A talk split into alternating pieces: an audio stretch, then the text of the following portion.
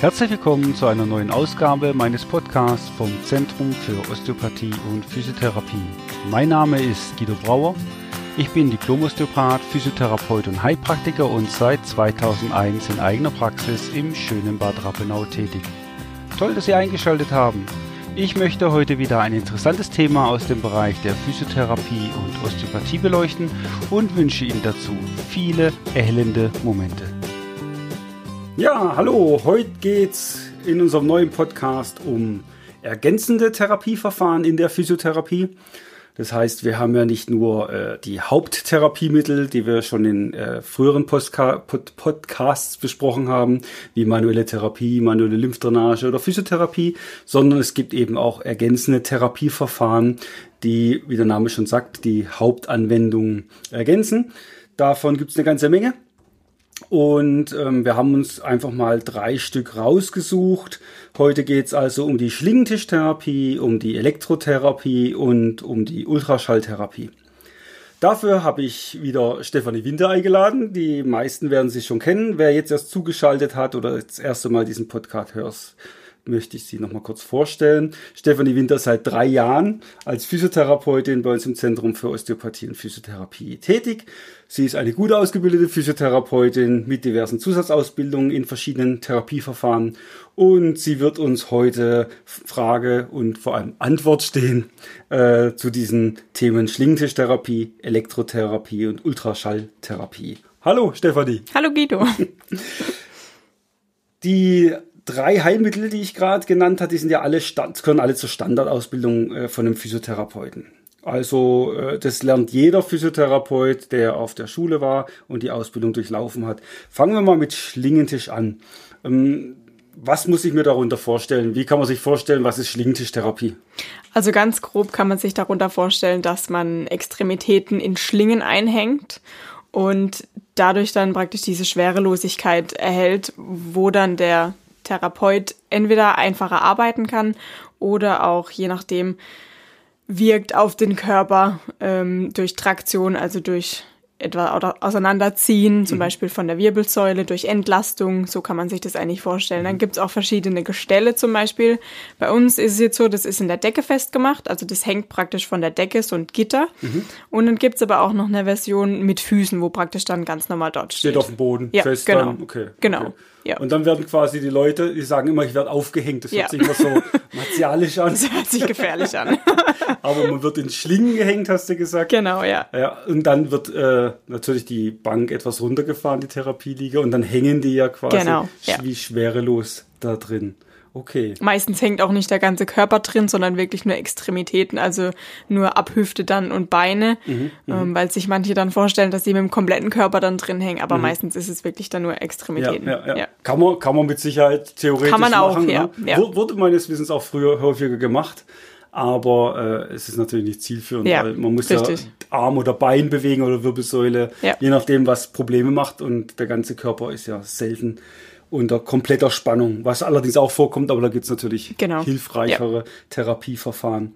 Was ist jetzt der Vorteil von so einem Schlingentisch gegenüber normaler Krankengymnastik? Also Vorteile, also erstmal würde ich sagen, dass ein Schlingentisch ähm, immer eine ergänzende Maßnahme ähm, zur Krankengymnastik oder manuellen Therapie, je nachdem dann ist.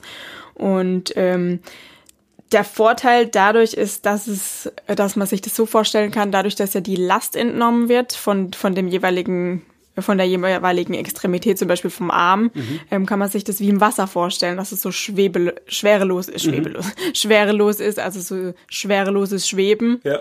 Steht, ja, ähm, ja, so kann man sich das vorstellen. Okay, also ja, man muss nicht gegen irgendwelche Reibungswiderstände genau. arbeiten. Ne? Ist genau. im Wasser ja auch viel einfacher ja. zu bewegen.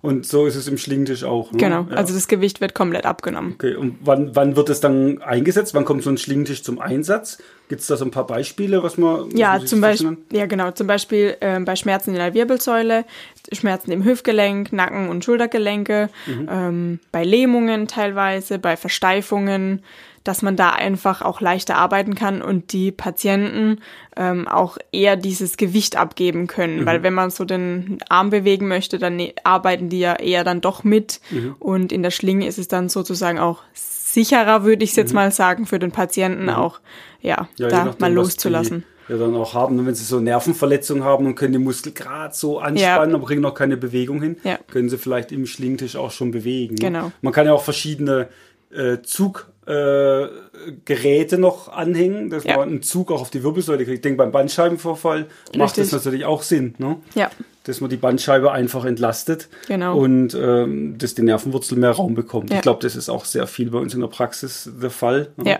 Bei das Wirbelsäulen. ist eigentlich so das meiste. Ja. Ja. Man könnte aber theoretisch auch ähm, Kräftigungen im Schlingentisch machen, Mhm. mit Stäben, mit Expander. Das, damit kann man auf jeden Fall üben. Mhm. Und ähm, was ich jetzt auch noch gesehen habe, sind diese Slingline. Mhm, Slingline-Geräte, Bänder, ja, Mhm. genau. Oder Terra- äh, TRX-Bänder. Die kann man auch einhängen und dann kann man auch Übungen da drin machen. Was auch. Also auch richtig trainieren Ja, dann genau. letztendlich. Ne? Ja. Also recht umfangreich, äh, multifunktional einsetzbar, würde ich sagen. Genau. definitiv. Sehr gut. Kommen wir mal, machen wir mal einen Schwenk zur Elektrotherapie, mal weg vom Schlingentisch. Was ist eigentlich Elektrotherapie? Äh, Kriege ich da Stromstöße? Muss ich Angst kriegen? Oder ähm, was ist das? Nee, also Angst haben muss man da auf jeden Fall nicht. Das sagen, also ich sage es auch immer vorher den Patienten, dass sie definitiv keine Angst haben ähm, müssen. Die Elektrotherapie kann man sozusagen, kann man sagen, dass es ähm, die Kraft nutzt der elektrischen Ströme und der Stromimpulse, um praktisch die Heilungsvorgänge und äh, also zu aktivieren und zu verbessern und auch zu beschleunigen sozusagen. Okay. Ja. Und dann haben wir da verschiedene Stromformen, ne? Genau. Ja. Je nach Anwendungsgebiet gibt's dann auch verschiedene Stromformen, die nieder-, mittel- oder hochfrequente Stromformen. Mhm, ähm, und die wirken dann je nachdem ähm, schmerzdämpfend oder schmerzlindernd, Mhm. entzündungshemmend. Dann gibt's tonussenkende, also wo dann praktisch die Muskel Muskelspannung runtergeht. Es gibt aber auch das Gegenteil mit tonussteigernd, wo die Spannung dann ja wieder hochgeht. Mhm, Ähm, ja, ja. das sind eigentlich so die hauptsächlichen. Ich finde es immer eigentlich äh, ziemlich spannend, äh, die ganze Elektrotherapie, weil man eben so viele Sachen machen kann. Ja. Äh, zum einen Schmerzdämpfung, aber man kann auch die Spannung äh, eben hochsetzen, wenn jemand eine Ja. Muskelschwäche hat. Ja. Und mit einer anderen Stromform wieder senken, wie du gerade gesagt hast. Also äh, man stellt sich immer vor, Strom ist Strom, aber das ist ja Nee, in diesen Geräten nicht so. ja.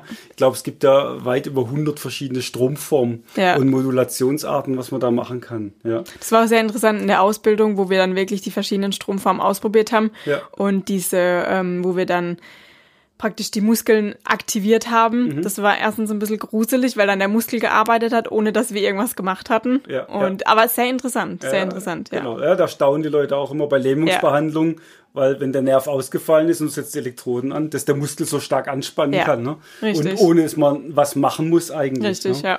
ja. Ja. Und ähm, wie sieht's aus? Wird da teilweise auch mit Medikamenten noch gearbeitet? Ja. Es gibt da, da noch diese Iontophorese. Genau, das nennt man Iontophorese. Also ähm, da macht man dann die, das Medikament unter ein Schwämmchen und Mhm. also ja, manche machen es unter beide. Mhm. Eigentlich kann man es auch nur unter eins machen, unter das bestimmte dann. Ähm, und das wird dann praktisch so eingeschleust, wird hin und her, ich nenne es jetzt mal geschossen, zwischen, Mhm. Ja. den, zwischen den Schwämmchen. Die Patienten merken das aber nicht. Aber so wird sozusagen dann das Medikament. Der war mal eine. Ladung, steht auch teilweise in den Beipackzetteln Ja. drin, dass die äh, geladen sind und man muss eine positive Ladung unter die positive Elektrode. Ne? Genau, dann stößt das meine ich, ab Und so wird's dann eingeschleust letztendlich dann. Genau. Ja, aber das ist auch ganz gut, weil dann kommt das äh, Medikament auch dort an, wo es dann hin soll, in der Richtig. Tiefe. Und ähm, nicht nur an die Oberfläche Ja. dann. Ne? Ja, also es gibt schon eine ganze Menge Stromformen dann. Und ich glaube, es ist auch nicht sinnvoll, den Standardstrom dann so zu nehmen. Ne? Manchmal hat man so das Gefühl, wenn man die Leute fragt, wenn sie schon mal Elektrotherapie hatten, Ja. dass sie so Standardtherapie Ja. kriegen, immer das Gleiche Immer das eingestellt Gleiche, wird. ja. Und es gibt doch sehr viel. Aber wenn ich jetzt als Patient komme, was erwartet mich dann? Wie fühlt sich denn überhaupt so eine Elektrotherapie an? Also die Elektrotherapie sollte leicht kribbeln, aber so kribbeln, dass es nicht weh tut. Also es soll noch gut tun und angenehm sein. Ähm, Und bei der Iontophorese ist ganz wichtig auch, also gerade mit dem Medikament jetzt, dass man da nichts spüren darf, Mhm. weil da kann es nämlich dann wirklich böse ausgehen. Inwiefern? Ähm, mit Böse? Verbrennungen Okay. in diese Richtung. Ja. Ähm, deswegen, da darf man nichts spüren, aber bei den anderen darf man was spüren, kribbeln und es soll halt wirklich noch angenehm sein. Mhm. Ja. Also so, so, so ein Wohlfühlkribbeln dann Genau, letztendlich, ne? ja. Okay.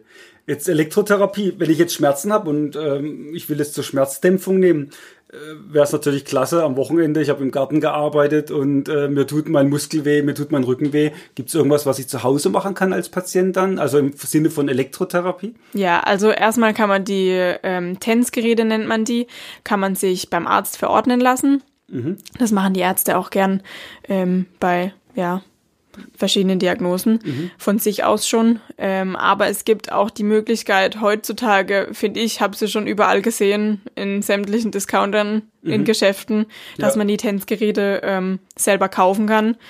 Und ja. Ja, die sind eigentlich auch ganz brauchbar, die ja. Sachen. Ich habe mir die auch mal angeguckt, die gibt's ja bei diversen Discountern. Wir ja. sollen jetzt keine Namen nennen. Nee. Aber, äh, oder auch äh, bei einem großen Online-Versandhandel ja. äh, gibt's die ja auch. Ne? Und in guten Qualitäten. Und es gibt ja auch diese Tense Burst-Funktion. Ja.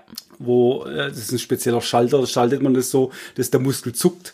Und dann werden ja noch bestimmte Stoffe ausgeschüttet, die auch beim Joggen ausgeschüttet werden, mhm. Endorphine. Ja, richtig. Und die äh, schmerzstillend sind. Und äh, das haben auch, ach, selbst bei Discounter-Tänzgeräten äh, ist es teilweise schon vorhanden. Das ja, sind zwar nicht die, die dann ja. 30, 40 Euro kosten, die kosten dann 90 oder 100 ja. Euro, aber die sind wirklich äh, sehr gut. aber die haben auch, ja, die haben auch schon verschiedene ähm, Stufen und ja, genau. Man kann da auch die Herzzahl, ja, genau, genau. genau. Ja. Gut ist auch, wenn man es vielleicht dann zum Physiotherapeuten ja, mitnimmt ne? und das einstellen empfehle ich auch immer ja. gern, dass sie das dann mit hierher bringen, dass wir das ja. dann erklären können, was am besten sie nutzen können. Mhm. Und das sind die auch echt dankbar, mhm. weil die sind meistens echt hilflos daheim mit der Anleitung und wissen mhm. nicht wie und was. Und wenn man sagt, ja, ich habe so ein Stromgerät daheim, hört sich doch schon ein bisschen gefährlicher an. und wenn wir das dann erklären, dann sind die eigentlich echt genau, beruhigt. Und dann genau. Vor allem bei manchen Erkrankungen muss man das ja nicht da drauflegen, wo es weh tut, ja, genau. sondern das kommt woanders hin. Äh, es gibt ja diese ähm, Erkrankung von der Hand, Zudeckerkrankung, wo es eine Entkalkung gibt. Ja. Und ähm, da muss man das dann auch vom vegetativen Nervensystem runterregeln, also das, das Nervensystem, was die Gefäßspannung steuert. Und das muss dann auf die Wirbelsäule gelegt Richtig, werden, genau. weil es daherkommt. Ne? Und das weiß eben der Physiotherapeut. Ja. Und es steht auch selten in den Anleitungen mit drin, so genau explizit. Ja, das sind dann eher wirklich da, wo es halt Schmerzen genau. die, sind. Da, wo es halt Methode halt sei, immer, da, wo es Methode, da, wo es weh tut, drauf. Ne? Es trifft meistens zu, aber halt nicht immer. Ne? Ja. Muss man gucken. Gut, also kann ich auf jeden Fall auch was zu Hause machen. Definitiv. Sehr schön, ja. wenn keiner greifbar ist und ich habe Schmerzen und will keine Medikamente nehmen ja. als äh, schmerzlösende Maßnahme dann. Dann kommen wir mal zu dem dritten Therapieverfahren, was wir heute noch besprechen wollen. Und das ist die Ultraschalltherapie. Was hat es denn mit der Ultraschalltherapie auf sich? Ja, die meisten denken immer, wir, wir gucken jetzt auch die, dieses Bild an vom Arzt, wenn ja. man zum Beispiel bei Schwangeren nach einem Baby guckt. Okay. Ähm, so kann man sich das nicht vorstellen. Also der Ultraschallkopf sieht schon mal ein bisschen anders aus, ja. Ähm, und wir, bei uns ist es ja eigentlich dann so, dass wir diese Mikromassage ähm, mit diesem Ultraschallgerät machen. Mhm. Also bei uns sieht man keine Bilder. Die Patienten merken dabei auch nicht wirklich was. Manche mhm. sagen, es wird warm, aber mhm, mhm. ja, ja, eher nicht. Ja, das sollte auch nicht warm werden Eben, eigentlich. Ja. Ne? Ja. ähm, genau, aber es ist hauptsächlich diese Mikromassage ohne Bildgebung mhm. und mhm. Ja. Aber toll ist die Demonstration, weil man spürt da nichts, man denkt, als macht der überhaupt ja, was. Genau. Und da empfehle ich immer den Patienten, wenn der Physiotherapeut es macht, dann lassen Sie sich doch mal zeigen, ein bisschen Wasser auf den Ultraschallkopf und dann voll aufdrehen. Ja. Dann sieht man, wie das verdampft und wie das, und hüpft, wie das ja. vibriert und hüpft und springt und sprudelt. Und genau das passiert in der Tiefe. Genau, und Aber, so kann man sich dann auch besser genau, vorstellen. Genau, ne, ja. Dann sieht man richtig, oh, das macht tatsächlich was. Ja. Ne? Und das äh, löst das Ganze. Ne? Ähm, das heißt, es löst das Ganze. Da sind wir schon bei der nächsten Frage dann eigentlich. Wann kommt die Ultraschalltherapie oder Ultraschallbehandlung dann eigentlich zum Einsatz? Wann machst du das? Also, äh, man macht das bei Verklebungen zum Beispiel im Gewebe, bei zum Beispiel Narben, Narbenentzündungen, bei äh, zum Beispiel Tenniselfer, Ten Tennis-Ellenbogen, mhm, ja.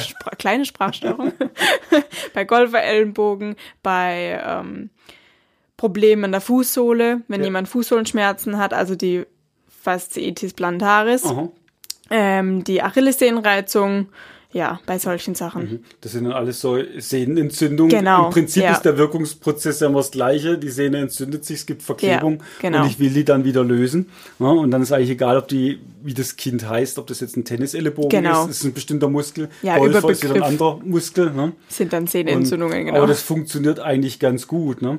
Auch bei, äh, es gibt ja diese Patienten, wo die Handinnenfläche sich so zusammenzieht. Ja. Ne? und diese Dupuytrenchen-Erkrankung, Schrumpfung der Handfaszie und äh, da macht es natürlich auch Sinn, Ja. ne, noch diese äh, Ultraschalltherapie zu machen. Ähm, gibt es Erkrankungen, wo ich keine Elektrotherapie oder Ultraschalltherapie durchführen sollte? Stichwort Kontraindikationen. Ja, also im Großen und Ganzen kann man eigentlich bei beidem sagen.